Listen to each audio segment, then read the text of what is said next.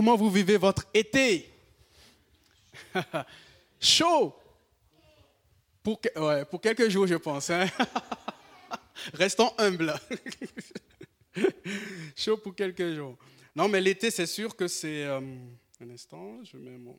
C'est un temps de, de bénédiction. C'est aussi un temps qu'on prend pour, euh, pour se reposer un peu, n'est-ce pas? C'est un temps où, comme on l'a dit, il y a beaucoup qui sont en vacances, il y a, beaucoup qui, euh, qui décomplexent, comme on dit. C'est vraiment des temps bénis. Mais ce temps aussi peut être un temps de relâchement, de relâchement spirituel. Ce temps peut être aussi un temps d'assoupissement spirituel. Et on doit veiller à cela. Qui sont ceux qui étaient là la dernière fois que je suis euh, passé par ici? Ok? Est-ce que vous vous rappelez du message? Si je ne me trompe pas, non, si je me... Donc jusqu'au bout. Et là, le Seigneur m'a mis à cœur d'aller plus en profondeur dans le jusqu'au bout.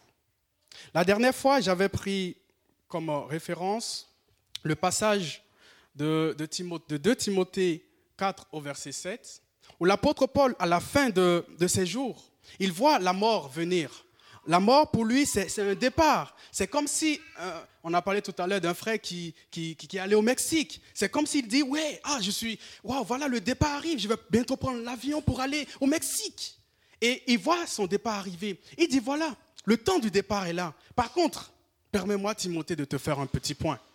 Permets-moi, Timothée, de te dire ce qui, ce qui a été ma lettre motive durant toute ma vie.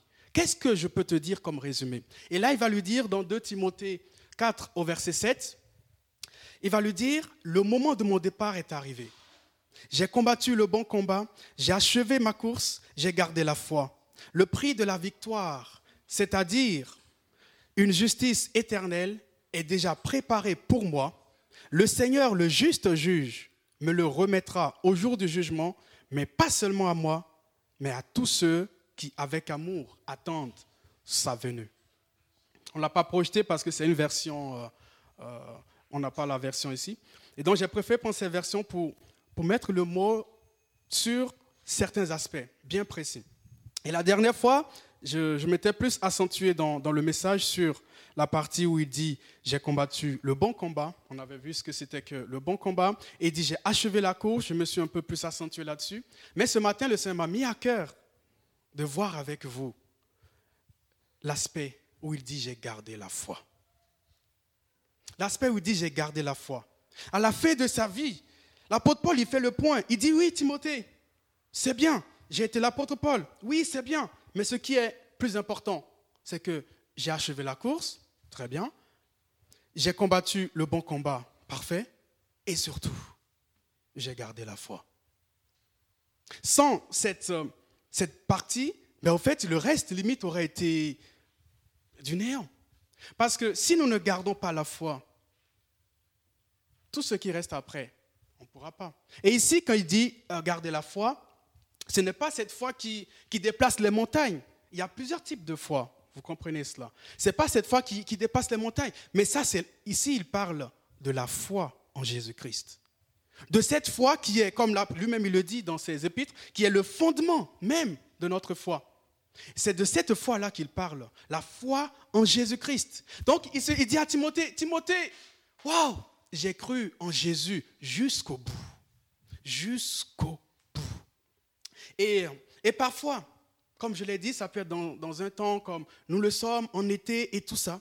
Et l'ennemi, justement, l'ennemi, justement, va tout faire pour mettre en doute notre foi et notre croyance. L'ennemi, son, son objectif, c'est de nous éloigner du plan de Dieu pour nous. Il sait pourquoi Parce qu'il sait que si nous gardons la foi jusqu'au bout, mais nous allons avoir la vie éternelle avec Christ. Et lui, il sait déjà. oui, lui, il va passer sa vie éternelle. Ce qui en réalité n'est pas une vie, mais la mort. Et du coup, son objectif, c'est quoi? C'est de nous tirer avec lui de nous tirer avec lui, de nous tirer avec lui pour nous éloigner de Christ. Et raison pour laquelle nous devons veiller, veiller et veiller à garder la foi. Ça, ça doit être vraiment, j'ai envie de dire, c'est basique, mais on doit y veiller. On doit y veiller. Je ne sais pas vous, mais moi, je connais des personnes qui étaient vraiment plus zélées que moi, qui aimaient vraiment Dieu plus que moi, qui adoraient Dieu vraiment plus que moi. Mais au jour d'aujourd'hui, ils sont éloignés de Dieu. Ils sont éloignés de Dieu. Et raison pour laquelle il ne faut pas prendre cela pour un acquis. Il ne faut pas le prendre pour un acquis et il faut veiller à cela. C'est bon? Jusque-là, c'est bon, je peux aller. Euh, et justement, j'aimerais voir avec vous quelques stratégies que l'ennemi utilise justement pour fragiliser notre foi. Pour fragiliser notre foi. Une stratégie, une première stratégie que, que je trouve, c'est que l'ennemi va tout faire pour mettre le doute, le doute sur l'essentiel même de notre croyance. Il va mettre le doute sur la vérité de l'évangile. L'évangile, qu'est-ce que c'est? On croit que Dieu nous aime, on croit que Dieu nous a créés, on croit que l'ennemi est passé par là et il y a eu le péché, et on croit que Dieu nous a tellement aimés qu'il a envoyé son Fils unique Jésus-Christ pour nous afin que celui qui choisit de croire en Jésus puisse avoir la vie éternelle et ensuite puisse vivre l'éternité avec Dieu. Est-ce que vous le croyez? C'est le fondement même de notre foi. Jésus-Christ, notre Sauveur et notre Seigneur. Mais l'ennemi, justement, il va venir attaquer cela. Il va venir, oui, mais Jésus, mais tu sais, il y a des recherches, ceci, il y a cela, mais ouf, Ouf. Et puis, l'ennemi, il, a, il utilise plusieurs stratégies par rapport à cela. Et nous, on doit vraiment veiller sur la croyance, sur la vérité de l'évangile. La vérité de l'évangile, comme je l'ai dit tout à l'heure, nous croyons en Jésus.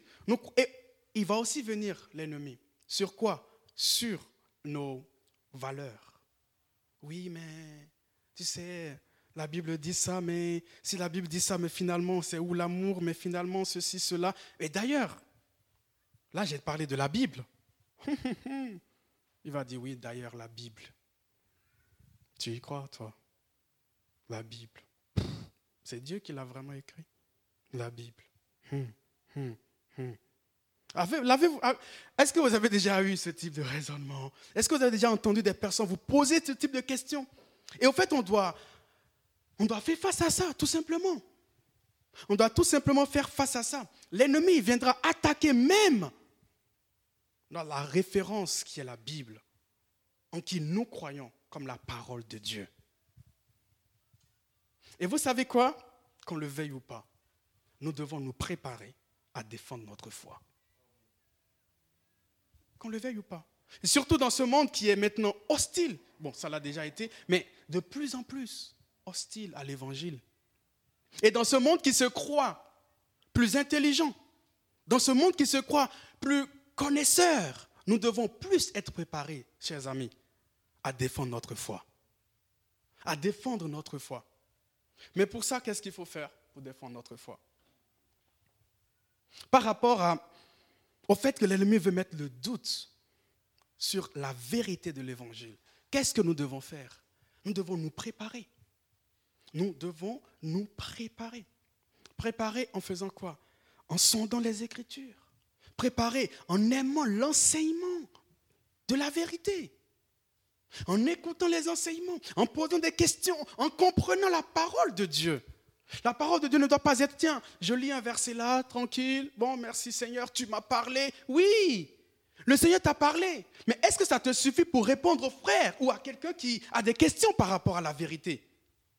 Ce qu'on appelle littéralement l'apologétique, en réalité, ce n'est pas pour quelques-uns seulement, mais c'est pour nous tous. Cette capacité à défendre sa foi. Chacun de nous doit dire, non, je dois grandir dans ma connaissance de la parole de Dieu. Je dois grandir afin de faire quoi? De pouvoir défendre ma foi. Qu'est-ce que l'apôtre Pierre nous dit? Il nous le dit dans 1 Pierre 3 au verset 15. Il dit ceci. Ouais, ça tu peux le projeter si c'est possible. 1 Pierre 3 au verset 15. Il dit, reconnaissez dans votre cœur le Seigneur, c'est-à-dire le Christ comme le Saint. C'est-à-dire le Christ comme le Saint. Il dit, si l'on vous demande de justifier votre espérance, c'est bien ça, hein? verset 15, 1 Pierre 3, verset 15.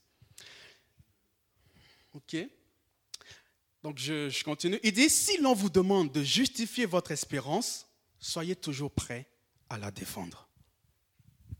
Ah, soyez toujours prêt à la défendre. Soyez toujours prêt à la défendre. Est-ce qu'aujourd'hui nous sommes prêts à défendre notre foi?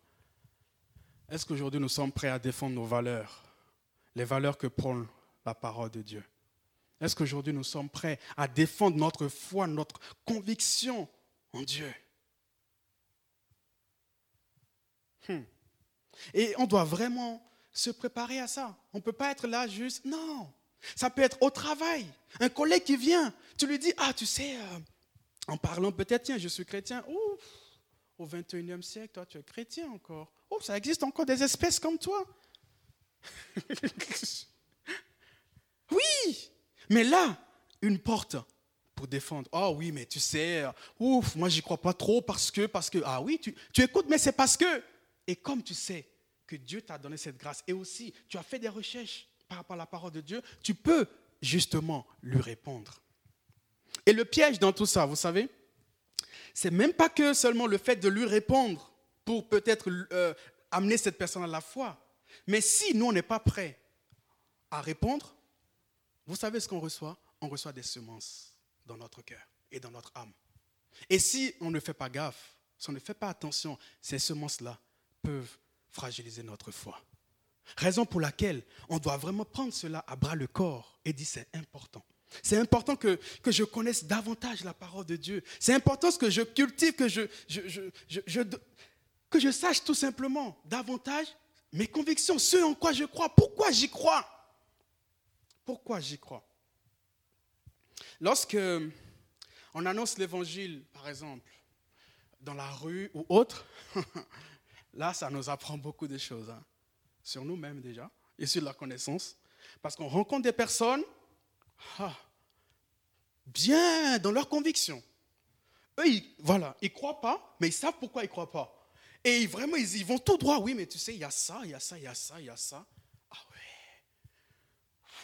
Ah ouais. Parfois, tu vas comme ça, tu, écoutes seulement, tu dis, ok, bon, ben, par contre, tu sais quoi? Moi, je suis sur le domaine de la foi. J'y crois parce que j'ai là cette conviction. J'y crois parce que, pas parce qu'il y a ceci, il y a cela, non. Mais j'y crois parce que j'ai choisi la foi en Dieu. Mais aussi, c'est des personnes qui, parfois on se dit, ouais, lui, il réfléchit trop, il est trop cartésien. Mais au fait, c'est aussi des personnes qui attendent des réponses de notre part. Qu'on vienne, qu'on dise, tu sais quoi, il a aussi écrit ça. Tu sais quoi, Dieu a aussi fait ça. Tu sais quoi, j'y crois parce que ceci, cela. Et ça leur met des doutes. Et ça leur met des doutes. Et nous, ça nous protège surtout. Amen. Donc on doit vraiment faire, cela. Moi, je me rappelle, j'avais euh, un ami et, euh, euh, cet ami, c'est un grand ami à moi, hein. c'est un grand ami. Il respectait beaucoup ma foi, tout ça, tout ça. À un moment, je ne sais pas ce qui s'est passé, il a dû faire la rencontre avec certaines personnes et tout ça. Et tout d'un coup, il commence à me parler des trucs mais, qui sont pas du tout ce que nous on croit, ce que moi je crois. Il commence à me parler de l'incarnation, de ceci, de cela. Et puis à chaque fois, c'était ça. On se voyait rarement, mais on s'appelait souvent. Mais souvent, quand on s'appelait, c'était ça. Oh, tiens, tu étais où? Non, mais j'étais à l'église. Oh, toi avec ton église, là. Toi avec tes histoires. Oh. Ah, mais tu sais quoi? Moi, il y a ceci, incarnation. Il y a telle personne, il y a ceci. Ah, il commençait un peu à. Ok. À un moment, j'ai dû faire stop dans mon esprit. J'ai dit, écoute, je respecte ce en quoi tu crois, mais respecte aussi ma foi. Pourquoi? Parce qu'à un moment, c'est allé plus loin aussi. Il commençait à m'envoyer des vidéos, des trucs. Et parfois, on peut dire, oui, cette vidéo, je vais écouter, je vais essayer. Et vous savez quoi? Si on se permet d'écouter, d'écouter, d'écouter, d'écouter, d'écouter des vidéos, ça va polluer notre âme et ça va nous affecter. Ça va nous affecter. Qu'est-ce que nous regardons? Qu'est-ce que nous regardons? Est-ce que nous faisons attention à ce que nous écoutons? Est-ce que ce que nous écoutons nous édifie? Est-ce que ce que nous écoutons euh, nous fait grandir dans notre foi? Mais si c'est des choses qui veulent mettre en doute la parole de Dieu, ça vient de l'ennemi. Pour faire quoi? Pour nous fragiliser, pour fragiliser notre foi. Je me rappelle à l'époque, il y avait euh, une jeune et euh, le Seigneur avait mis sur mon chemin. Et puis, elle était en Belgique. Et euh, vraiment, je l'amenais au Seigneur, on écrivait et tout ça. Et un beau jour, elle me dit, tu sais, j'ai dit alors, qu'est-ce que tu as lu aujourd'hui ou écouté? Elle me dit, non, oh, j'ai écouté telle vidéo. Je dis, c'est pas vrai. Et elle m'envoie le lien. Mais le pire, c'est qu'il y avait plusieurs vidéos, quoi, plusieurs euh, trucs. Elle a passé la journée et la nuit à suivre toutes les vidéos. Je ne vous dis pas l'état dans, dans lequel je l'ai trouvé après. Hein. Mais vraiment, totalement à terre. Totalement. J'ai dit, mais ce type de vidéo, c'est pas ce que tu dois regarder. Si tu veux grandir, c'est pas ça. Mais parfois, parfois, c'est la curiosité, c'est ah, il faut que.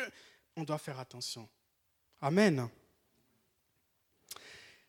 Et puis, donc le premier point, ce type de doute que l'ennemi humain et la deuxième, la seconde stratégie, vous savez quoi? L'ennemi va mettre le doute sur l'amour de Dieu pour nous et sur la puissance de Dieu dans nos vies. Il viendra, tôt ou tard. Mais qu'est-ce qu'il va utiliser? Ce que nous vivons, les situations par lesquelles nous passons, les moments que nous vivons. Je me rappelle, j'avais euh, dans la rue, j'avais rencontré un jeune et euh, on a commencé à parler de Dieu. Et le jeune me dit non, non, non, non, non, ne me parlez plus de Dieu. Je dis pourquoi? Il dit non, Dieu, je, je, je, croyais en lui avant, mais là maintenant, non. Je dis mais pourquoi vous, vous ne croyez plus? Il me dit non, parce que j'aimais tellement ma grand-mère. Ma grand-mère, c'est la plus grande chose qu'il y avait pour moi sur terre. Je l'aimais tellement elle est tombée malade.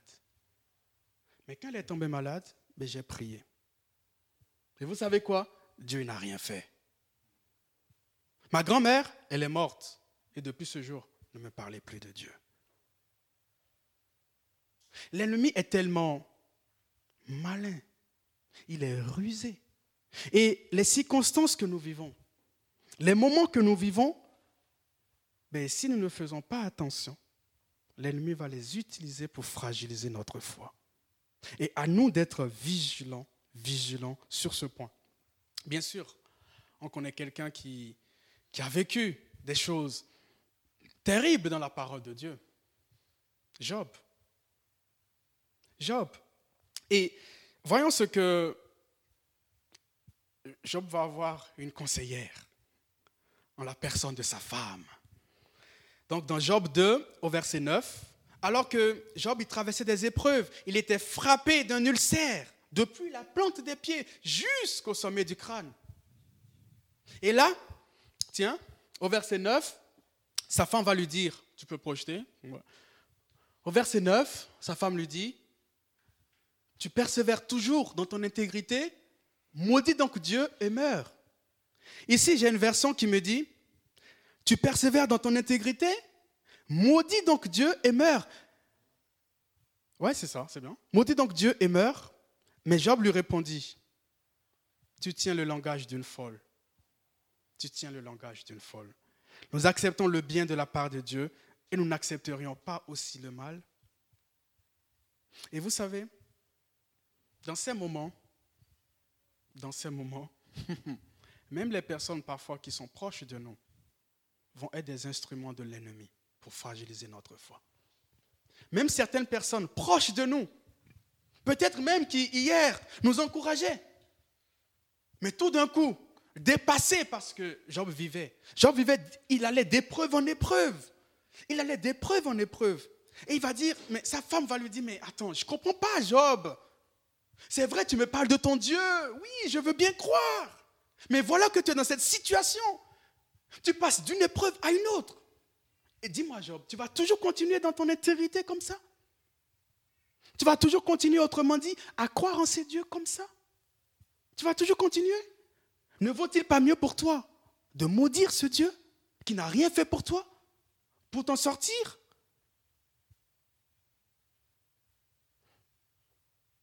Qui écoutons-nous durant des moments difficiles?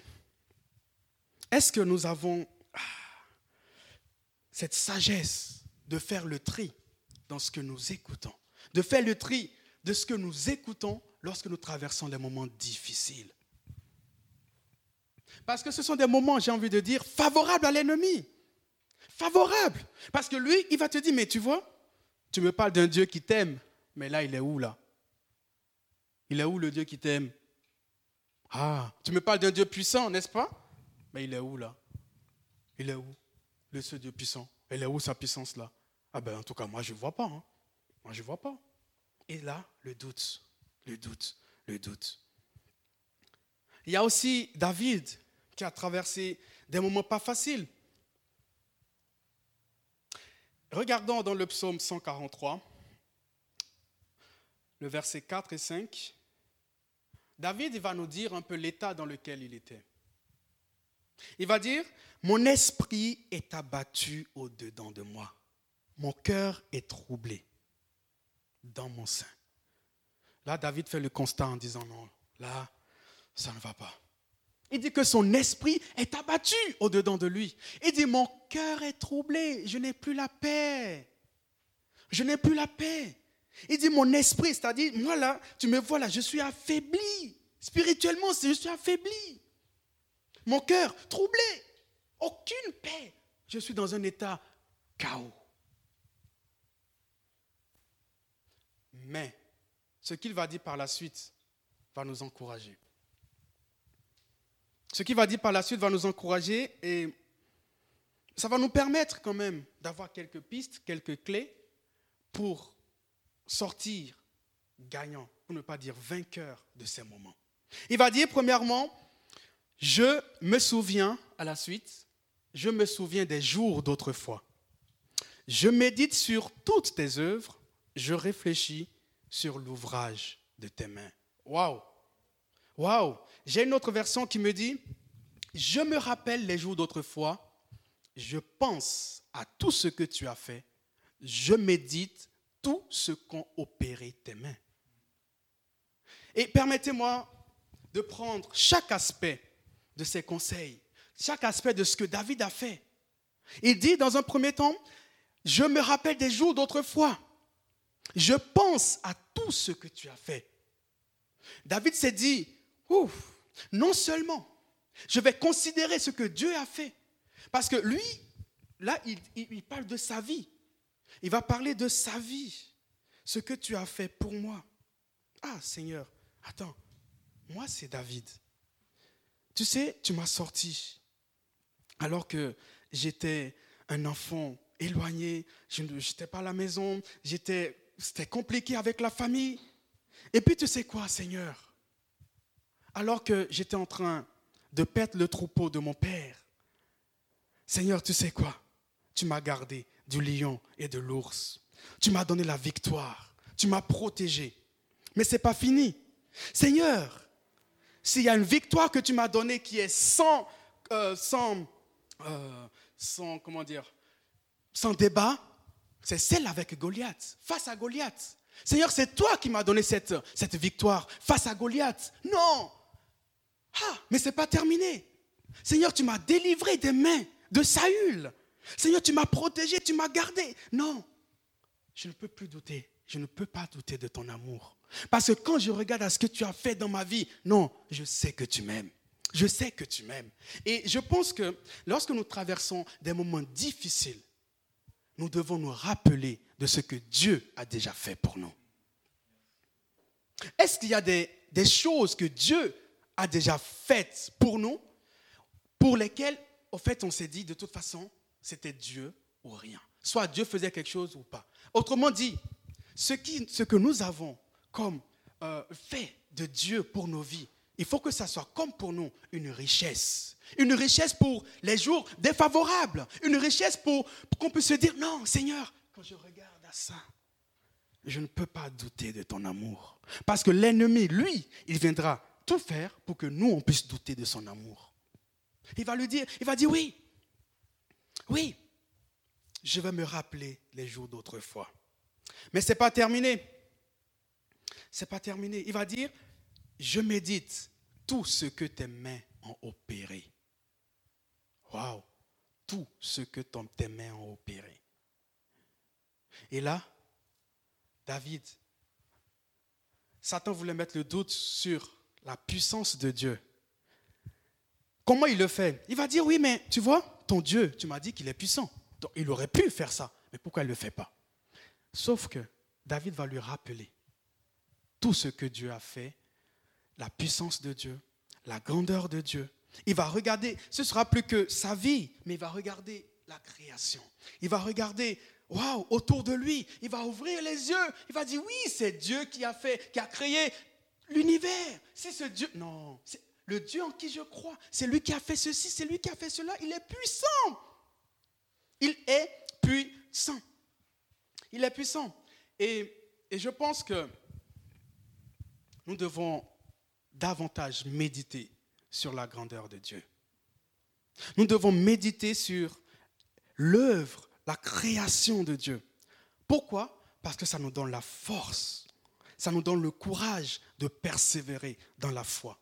Et de, et de faire quoi? Et de refuser, de refuser le doute que Satan veut mettre sur la puissance de Dieu. C'est énorme parce que finalement, parmi les amis de Job, parce qu'alors que Job, il, traversait un moment difficile, il y a ses amis qui sont venus le conseiller. Il y en a un qui lui a donné un conseil. On le voit dans Job 37 au verset 14. C'est enrichissant. Voici le conseil d'Eliou qui lui dit, du coup au verset 14 de Job 37, Job, prête l'oreille à ses paroles. Il dit, reste tranquille et considère les merveilles de Dieu. David a dit, je fais quoi? Je me rappelle des jours d'autrefois. Et il dit que je vais méditer sur tout ce que ta mère a fait. Et là, Éléo va dire à Job, ah, considère les merveilles de Dieu. Et il va plus loin. Il dit, sais-tu comment Dieu les contrôle? Sais-tu comment il fait briller l'éclair? Sais-tu comment les nuages se tiennent en équilibre? Ce sont les actes merveilleux de celui qui connaît tout parfaitement. Waouh C'est-à-dire, il voulait mettre le, il voulait encourager Job a dit non, lève les yeux, lève les yeux, lève les yeux et regarde la grandeur de Dieu. Lève les yeux et regarde la puissance de Dieu. Ça va te, ça va te donner le courage de croire en cette puissance. Et étant donné que tu crois, cela va se réaliser dans ta vie. Mais un des buts de l'ennemi, comme je l'ai dit, c'est vraiment, il va, mettre, il va chercher en tout cas à mettre le doute sur la puissance de Dieu dans nos vies. On doit veiller vraiment à cela. Amen. Et euh, un troisième point, une troisième façon que l'ennemi utilise, ça va être justement de mettre le doute sur le pardon de Dieu. Le doute sur le pardon de Dieu pour nous. Mais pas que. Il va associer à cela ce que j'ai appelé le piège de l'isolement. Le piège de l'isolement. Pour garder la foi, nous devons tout faire pour ne pas tomber dans le piège de la culpabilité de l'ennemi. Dieu nous aime tellement qu'il a envoyé son Fils unique, Jésus, pour nous, mourir à la croix pour nous. Et la Bible dit que non seulement par ces meurtres ici nous sommes guéris, mais surtout nous sommes pardonnés de nos péchés. De quels péchés? Les péchés qu'on a eu à faire hier. Et vous savez quoi? Il, nous a aussi pardonné des péchés d'aujourd'hui. Et ce n'est pas terminé, même les péchés du futur, de demain. Nos péchés de demain sont déjà pardonnés. Et par contre, l'ennemi, lui, ce qu'il fera, il viendra toujours mettre le doigt sur ça, te culpabiliser. Oh, mais tu sais, oh, mais non, mais franchement, toi, tu dis que tu crois comme tous les autres, mais est-ce que tu es un bon chrétien? Mais non, non, mais attends, franchement, je veux bien croire que les autres sont chrétiens, hein. et c'est ça justement qui va mener l'isolement. Est-ce que vous voyez un peu le truc? Je veux bien croire que tous les autres sont chrétiens, mais sauf toi. Non, non, non, toi, tu es un faux chrétien. Non, c'est pas possible. Mais comment ça se fait? Non, non, non, attends. Tu penses que Dieu t'a pardonné? Là, ah non, mais attends. Avec ce que tu as fait là? Non, mais franchement, tu, tu, ne réalises pas comment Dieu il est saint? Et puis toi, tu fais ça, il te pardonne? Non. Oh non. Par contre, il pardonne les autres, mais pas toi. Est-ce que vous vous réalisez parfois ce qu'on accepte? Ce qu'on accepte de croire? La culpabilité de l'ennemi parfois Sauf que lorsqu'on est dedans, j'ai l'impression qu'on croit au fait. Ah ouais, oui, c'est vrai. Oh bah ouais, ouais. Mais son but, justement, une fois qu'on commence à croire ça, il nous enfonce. Et comme je l'avais dit au début, son but, c'est de nous voler. Son but, c'est de nous faire quitter la lumière pour être avec lui dans les ténèbres. Mais je déclare qu'il ne va pas réussir dans ta vie ni dans ma vie, dans le nom de Jésus-Christ. Waouh! Dans la Bible, il y a, il y a deux personnes qui ont, deux disciples qui ont trahi Jésus. Il y a Judas. Judas, tout le monde voit, Judas a trahi Jésus. Et on voit sa réaction. Mais il y en a un autre aussi qui l'a trahi, Pierre. Une autre réaction. Le premier, qu'est-ce qu'il a fait? Il s'est suicidé. Ok? Jésus, je t'ai trahi. J'étais ton disciple. Ok, voilà. Je t'ai trahi. Ben maintenant, tu sais quoi? C'est bon. Je préfère aller me suicider. C'est bon. C'est bon. Non, la grâce, là, c'est pour les autres, mais ce n'est pas pour moi. Pierre, lui qui disait, non, mais Jésus, tu sais quoi? Même s'il fallait mourir avec toi, j'irai. Même s'il faut aller mourir, tu sais, j'irai. Et là, Jésus va lui dire, non, mon gars, calme-toi. Calme-toi, Pierre, calme-toi. Non, Jésus, tu ne peux pas me dire ça? Non, moi, je suis sûr de moi, Jésus. Il va dire, ah, ok, on verra. On verra. Et quelques temps après, il a trahi Jésus. Il a dit, non, non, non, moi, je ne le connais pas. Il a renié. Et Pierre, il est rentré dans, dans une tristesse profonde.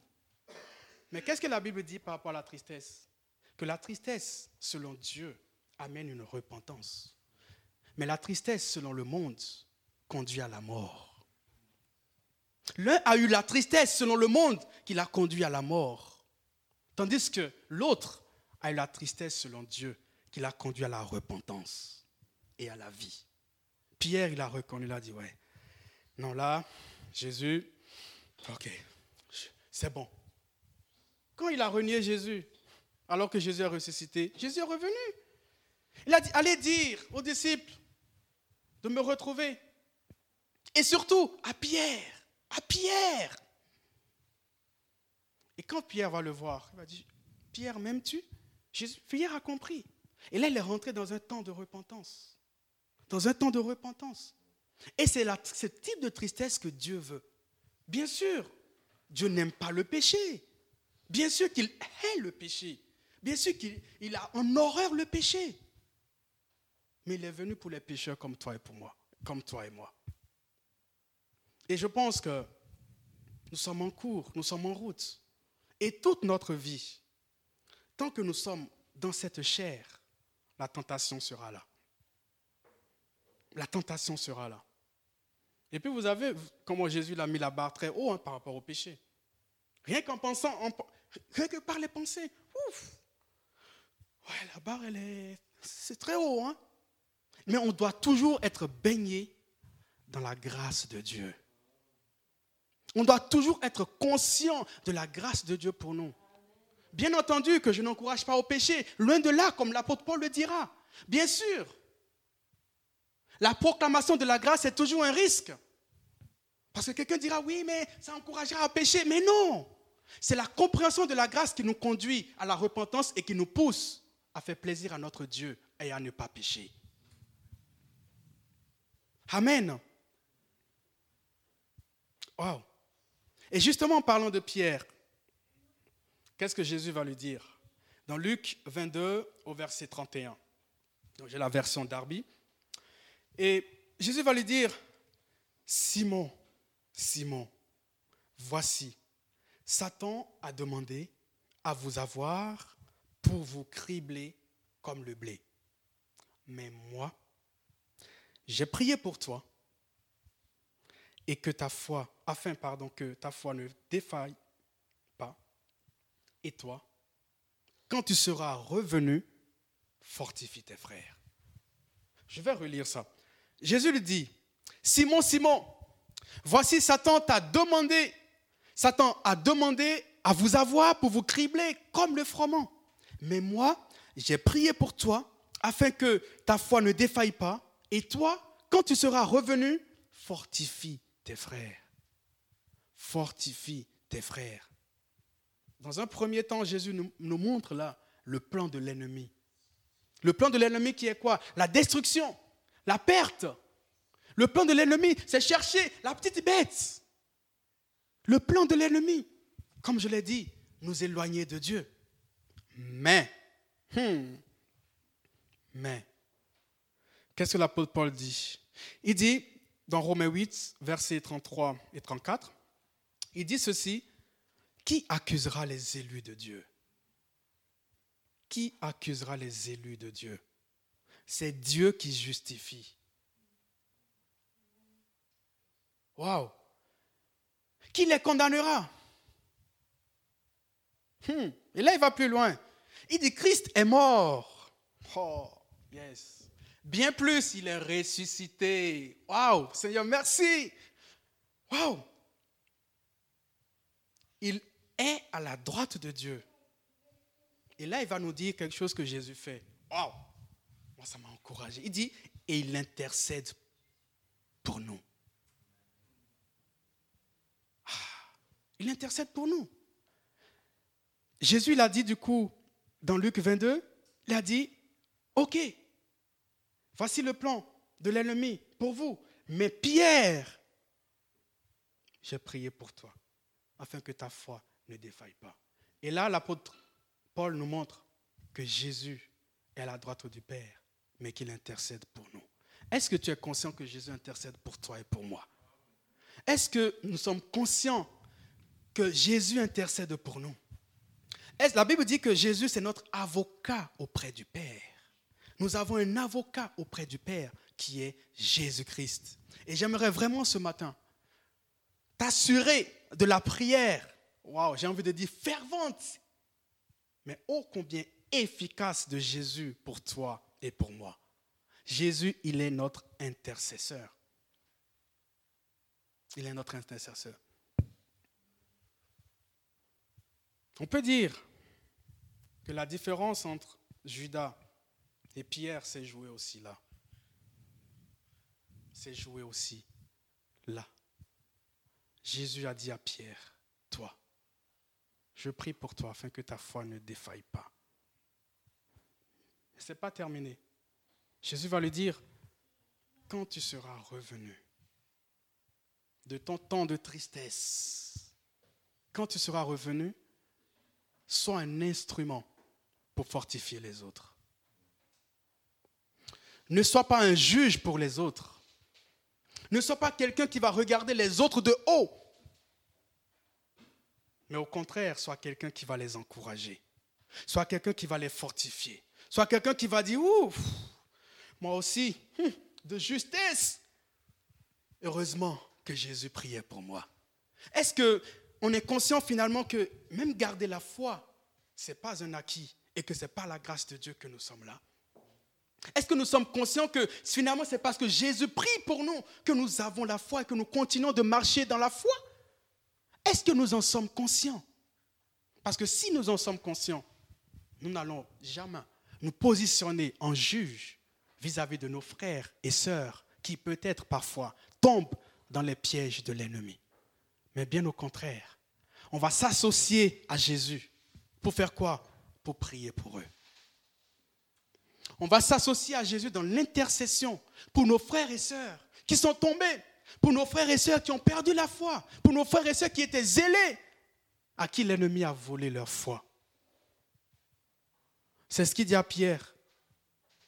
Sois celui-là qui va fortifier tes frères. Sois celui-là qui va les tirer vers le haut. Peut-être que vous connaissez des personnes autour de vous qui ont abandonné la foi, qui aimaient Dieu, mais à un moment sont entrés dans, parfois c'est des raisonnements. Comme j'ai dit là, il y a certains, c'est, ah ouais, j'avais envie de plus connaître et finalement j'ai trouvé des trucs, machin, tout ça, tout ça. Et donc du coup, je ne sais pas, je réfléchis, mais on verra. Mais il y a d'autres, c'est ce qu'ils vivaient. Ouais, c'est vrai, tu me parles de Dieu, mais ouais, Dieu il est amour, mais je ne l'ai pas vu agir. Et d'autres, ouais, mais tu sais, j'ai tellement fait des choses que je ne crois pas que Dieu m'a pardonné. Et comme Dieu je ne crois pas, je pense que je suis le seul chrétien sur terre à faire ce genre de choses. Et donc, du coup, je ne mérite même pas de m'associer à vous. Je ne mérite même plus d'aller à l'église. Je ne mérite même plus d'être avec vous. Je ne mérite même plus. Je ne mérite même plus. Du coup, je m'isole. Et c'est là le piège de l'isolement. J'aimerais nous dire, chers amis, j'aimerais terminer par ça évitons de tomber dans le piège de l'isolement. J'avais un pasteur qui dit, un chrétien seul est un chrétien perdu. Une brebis seule est une brebis en danger. Pourquoi? Parce que c'est là que l'ennemi va bien profiter pour te faire, pour t'éloigner davantage. Puisque tu es seul, tu n'as pas de protection autour de toi, tu n'as pas des frères et sœurs qui vont te dire non, non, attention, attention. Est-ce que nous avons des personnes autour de nous à qui on peut tout dire? À qui on peut parler, des personnes qui, à qui on peut dire vraiment même nos luttes, les plus grandes luttes. Si on traverse, peu importe le doute, si on traverse un doute parmi ce que j'ai dit, n'hésitons pas à en parler à quelqu'un. Tu sais quoi? Pour ces derniers temps, je réfléchis beaucoup par rapport à la vérité. Tu sais, il y a ça, ça, ça. Mais ces derniers temps, écoute mon frère, je ne sais pas. Mais par rapport à ce que je vis, j'ai l'impression que Dieu n'agit pas. Mais franchement, qu'est-ce que tu penses de, Dieu là, là Non, mais franchement, parlons-en. Peut-être qu'il y a un Pierre à côté qui sera là pour vous fortifier et pour vous encourager. Est-ce qu'ensemble on peut, on peut se lever et... Euh,